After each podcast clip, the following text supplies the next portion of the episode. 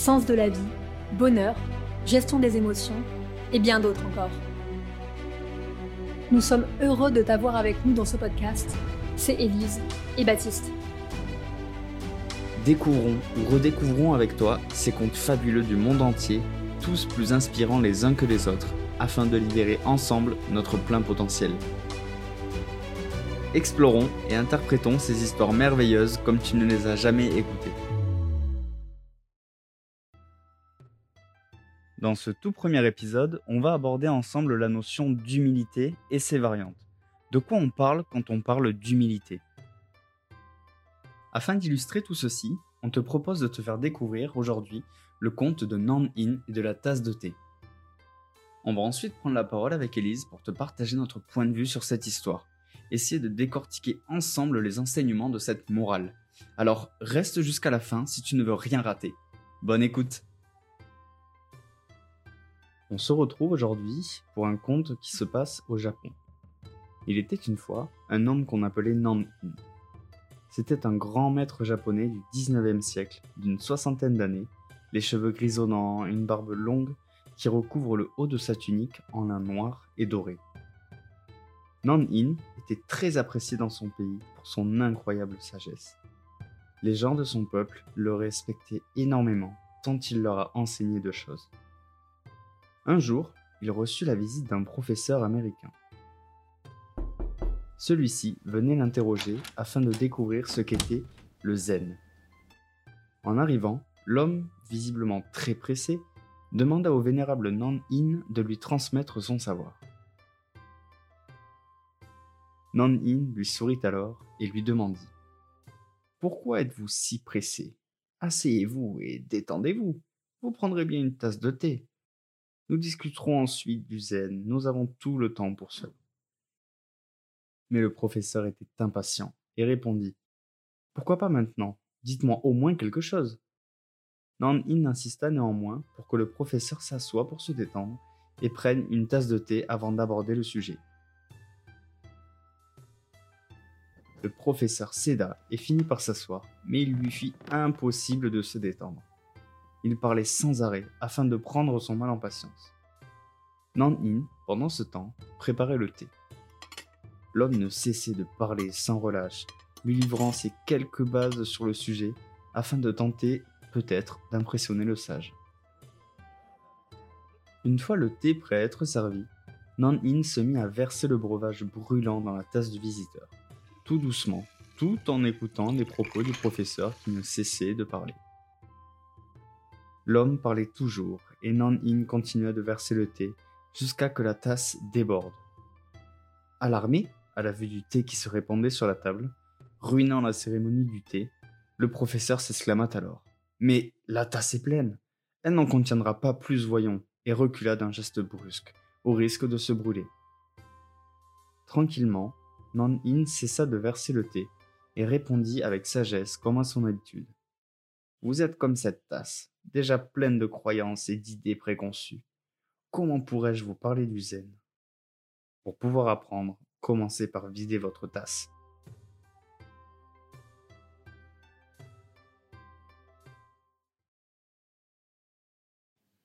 Salut à toi, eh bien écoute, j'espère que ce conte a pu éveiller en toi quelques idées. On va essayer de mettre des mots un petit peu justement sur tout ce qu'on a pu entendre ou retenir de ce conte. On va aussi t'expliquer notre interprétation.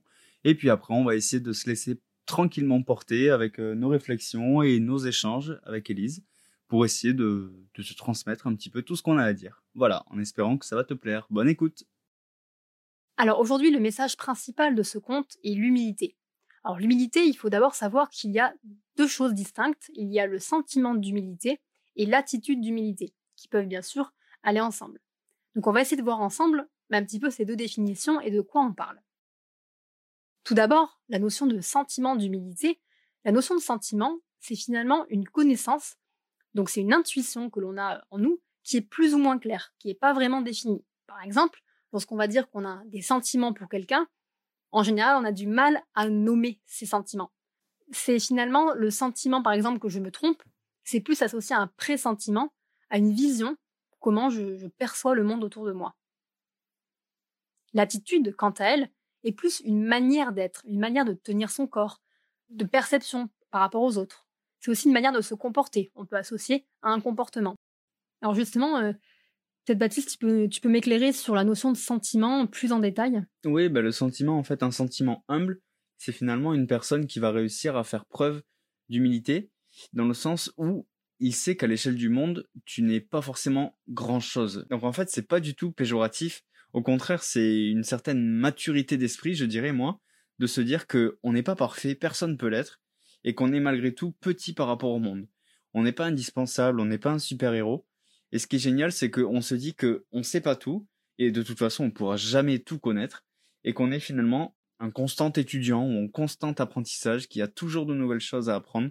Et ça, moi personnellement, je trouve ça super. L'attitude, quant à elle, permet. L'inverse de l'humilité, c'est l'orgueil. L'attitude humble, donc l'attitude d'humilité, c'est de savoir ce que l'on vaut et de l'affirmer au besoin. C'est-à-dire que bah, quelqu'un d'orgueilleux, d'un peu arrogant, va avoir tendance à parler de lui, à peu importe. Euh, oui, comme quelqu'un de narcissique, oui. C'est ça. Alors que quelqu'un qui, je critique pas du tout si c'est bien ou c'est mal, hein, mais c'est juste sur les faits et que quelqu'un qui est humble va avoir tendance à affirmer au besoin quand, quand c'est le bon moment. Et justement, quelqu'un qui est profondément humble peut paraître arrogant dans sa façon de s'exprimer, d'où justement une certaine mesure de ses mots pour ne pas paraître arrogant. À l'inverse de l'humilité, on retrouve la modestie. Donc la modestie, c'est davantage une convention sociale. C'est beaucoup plus un rapport à l'autre, c'est-à-dire que est-ce que ma façon de m'exprimer, donc ma modestie, est-ce qu'elle est adaptée à la société? Est-ce que la personne à qui je m'adresse va recevoir mon message? Une personne modeste va avoir tendance à s'adapter à son interlocuteur, à se dire comment est-ce que je peux répondre à l'autre pour qu'il me comprenne, pour qu'il écoute mon message, et puis surtout qu'il puisse m'accepter. Alors que justement, quelqu'un qui, qui est humble, lui, va chercher finalement à, dire sa vérité, à être juste. C'est-à-dire qu'il va ni augmenter, ni discréditer finalement ses atouts et ses faiblesses. C'est vrai qu'on a souvent tendance, alors je sais pas si toi ça le fait, d'être gêné dès lors qu'on reçoit des compliments. Dès qu'on reçoit des félicitations, qu'on nous jette des fleurs, qu'on nous acclame, tout ça, on a automatiquement le sentiment d'être gêné, bien souvent. Et en fait, le problème de ça, c'est que intérieurement, ça veut dire qu'on se dénigre. C'est-à-dire que face à cette situation, on va avoir tendance à minimiser les choses. On va se dire que finalement, euh, c'était pas grand chose. C'est ce qu'on va dire aux autres personnes justement pour tempérer les acclamations. Et le problème avec ça, c'est que, au contraire, d'accepter simplement les acclamations, les félicitations, on a tendance intérieurement à se dire, ben non, ça. Alors soit on se dit, non, ça peut pas être vrai, c'est forcément rien, je suis pas si exceptionnel que ça. Soit finalement on va volontairement, et c'est ça en fait qui peut éventuellement poser un souci, c'est qu'on va volontairement minimiser ses capacités, ses qualités, pour ne pas paraître orgueilleux ou narcissique en les acceptant ouvertement en disant mais je sais, mais bien sûr, je suis le meilleur, je suis la meilleure, euh, tout ça. C'est vrai que se dénigrer ou avoir des difficultés aussi à recevoir des compliments, ça peut passer parfois pour de l'humilité, alors que finalement c'est aussi l'expression d'un manque d'estime de soi, parce que on n'en a pas forcément conscience de, ce qu'on a réalisé, on le réalise pas à sa juste valeur, on se dit que de toute façon on n'est pas capable de produire autant de joie ou de félicitations ou d'acclamations auprès des personnes qui peuvent en juger. Et après, il y a aussi les personnes qui aiment les compliments, dans le sens qu'elles connaissent leur valeur, elles connaissent la valeur de leur travail, et elles savent pertinemment que, en minimisant les faits, elles vont recevoir beaucoup plus d'acclamations, de compliments. Et donc ça, c'est finalement la définition même de la fausse modestie de circonstance, pour camoufler finalement un ego un peu hypertrophié, si on peut dire. Par exemple, quand une personne va dire face à une éloge, non mais c'était rien du tout, c'était vraiment simple, tout le monde peut le faire, franchement même toi t'y arriverais. Tout ça pour recevoir ensuite d'autres phrases. Un bon exercice d'humilité, c'est par exemple lorsqu'on passe un entretien d'embauche. Parce qu'on doit se vendre, on doit se mettre en avant, on doit partager ses qualités, ses défauts. Et très souvent, on a tendance à croire, quand on est candidat, que montrer ses défauts, c'est faire preuve de faiblesse. Et donc, on n'a pas confiance en nous, qu'on va pas y arriver, qu'on n'a pas, c'est pas, on n'est pas battant ou battante. Alors que justement, ben, si on apprend à connaître ses qualités, ses défauts, euh, ses atouts, c'est la meilleure façon d'être humble puisqu'on va apprendre à se connaître. Et justement, c'est réussir à faire preuve d'introspection. On en parlera plus tard ensemble, si tu es curieux de découvrir ce que c'est. Mais c'est justement regarder à l'intérieur de soi pour pouvoir se décrire, mettre des mots sur des faits, sur des situations, sur des émotions, sur des réactions, des comportements et plein d'autres choses, à savoir ce pourquoi on est doué, ce pourquoi on est fait, qui on est, en quelques mots, pour pouvoir arriver à se, à se définir. Et c'est ça l'humilité, c'est arriver à se définir avec justesse, en étant juste, en pesant les bons mots, en acceptant d'avoir des faiblesses, mais qui finalement, ben, on est là pour apprendre et à les accepter.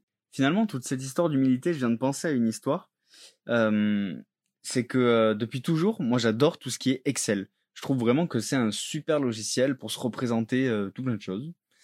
Et on peut apprendre de nouvelles formules, on peut apprendre de nouveaux raccourcis, des macros. Vraiment, franchement, les possibilités sont immenses. La petite anecdote qu'il y a, c'est que quand j'étais encore dans mon ancien travail, on n'utilisait pas souvent Excel parce que c'était un travail manuel, donc c'était vraiment pas un outil de travail.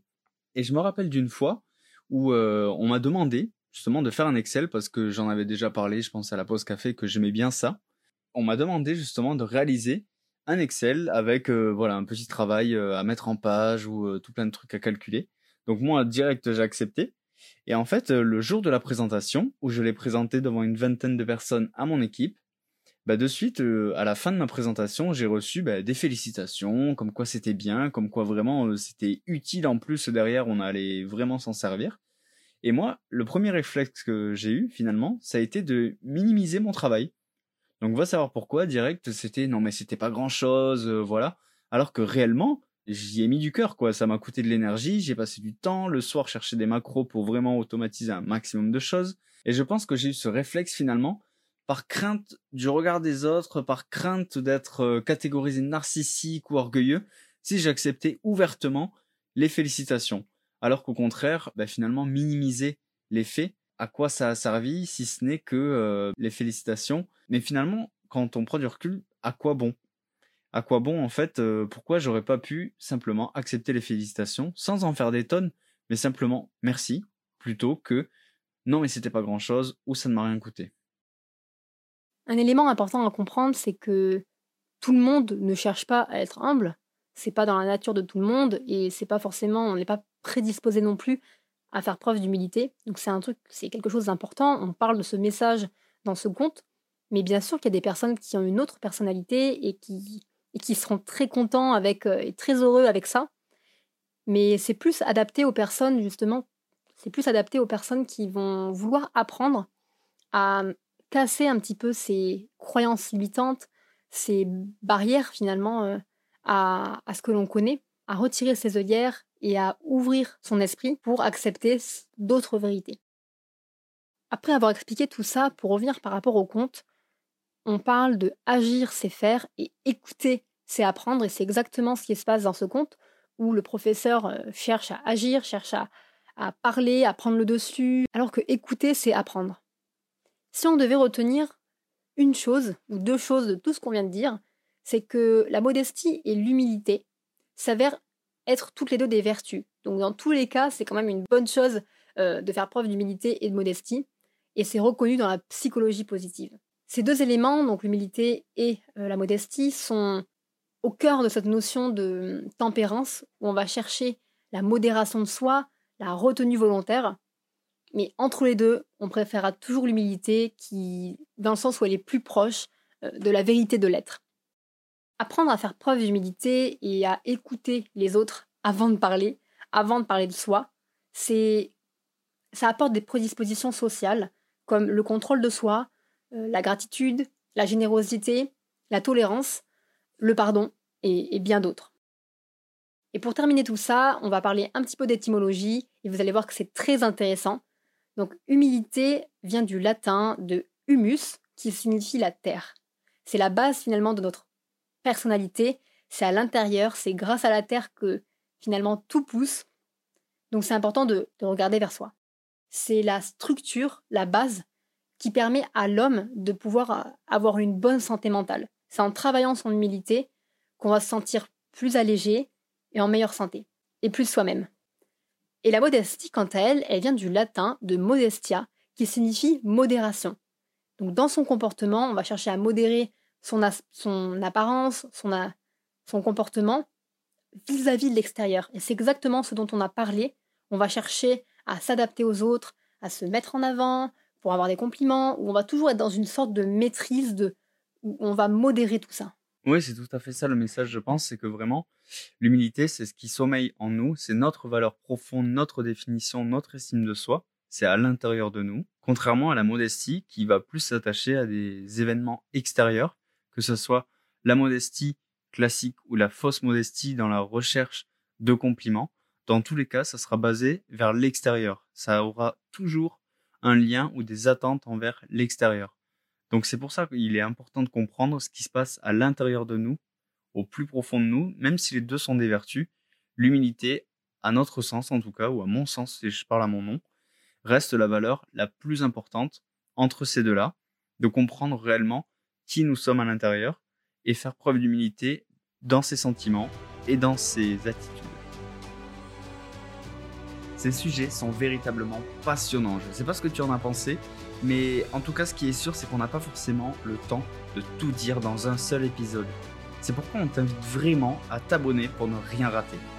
On te remercie et on est vraiment très fiers que tu sois encore parmi nous à cet instant-là. Cela prouve que toi aussi, cela fait écho en toi, que tu comprends l'importance de mettre en lumière tous ces mécanismes qui nous composent. Si cet épisode t'a plu, qu'il a éveillé en toi des émotions ou des réflexions, n'hésite vraiment pas à liker et nous le partager en commentaire. On serait vraiment ravis d'avoir ton avis là-dessus et d'échanger à ce sujet avec toi.